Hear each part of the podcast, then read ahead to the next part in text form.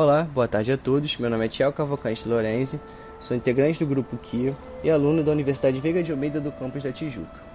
E hoje, no meu primeiro EP do nosso podcast, irei falar sobre a importância dos índios no Brasil. Os índios foram os primeiros habitantes do território brasileiro, bem antes da colonização pelos portugueses. Atualmente, existe uma média de 300 povos indígenas no Brasil, sendo mais de 817 mil índios, de acordo com os estudos realizados em 2010 pelo IBGE.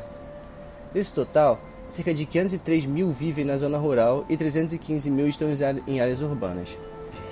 De acordo com os dados da FUNAI, entidade governamental responsável por proteger os direitos dos índios no Brasil, a maioria da população está no norte, especificamente no estado do Amazonas, e em segundo lugar, no nordeste, com destaque para a Bahia. Entre importantes tradições deixadas pelos índios está a culinária.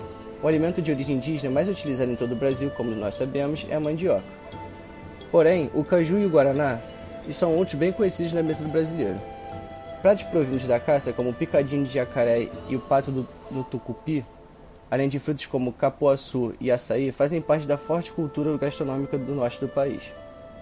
Ervas e chás de plantas medicinais continuam sendo crenças de, de cura muito utilizadas, como chá de boldo, pó de guaraná, alfavaca e sementes de sucupira.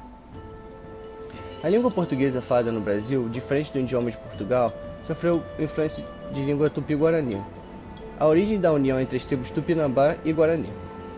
É possível identificar essa mistura nas palavras tatu, mandioca, caju, carioca, pipoca, jacaré, jabuti e entre outros. Ou nos nomes Iracema, Tainá, Jacira, Ubiratã, alguns nomes de lugares também, como é o caso do Birapuera, que Ibira significa árvore e poeira é algo que já aconteceu. Pode-se dizer que Parque Ibirapuera é o mesmo que lugar que já foi mato. Rio Tietê significa rio verdadeiro. Tem ainda os, os bairros do Botantã, Itaim e cidades de Jacaré, Jacareí, Jundiaí e Piraci, Piracicaba. Já no Rio de Janeiro, são locais famosos como o bairro da Tijuca, Praia de Ipanema e o estádio do Maracanã. A influência cultural indígena em nossas vidas vai de contos a costumes.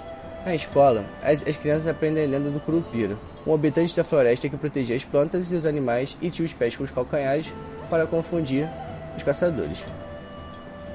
O personagem é uma ficção do, do escritor Sérgio Buarque de Holanda, mas lembra a mania dos índios de andar para trás para confundir os europeus e bandeirantes. Tem também o Papa Capim, o menino índio que vive na floresta amazônica, personagem dos quadrinhos de Maurício de Souza. Andar descalço pela casa e dormir em rede são hábitos herdados dos, dos índios.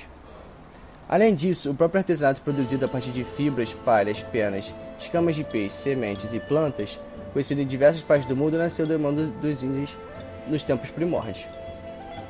E esse foi uma das curiosidades e uma das importantes é, colaborações dos índios para o, para o povo brasileiro. É isso, muito obrigado.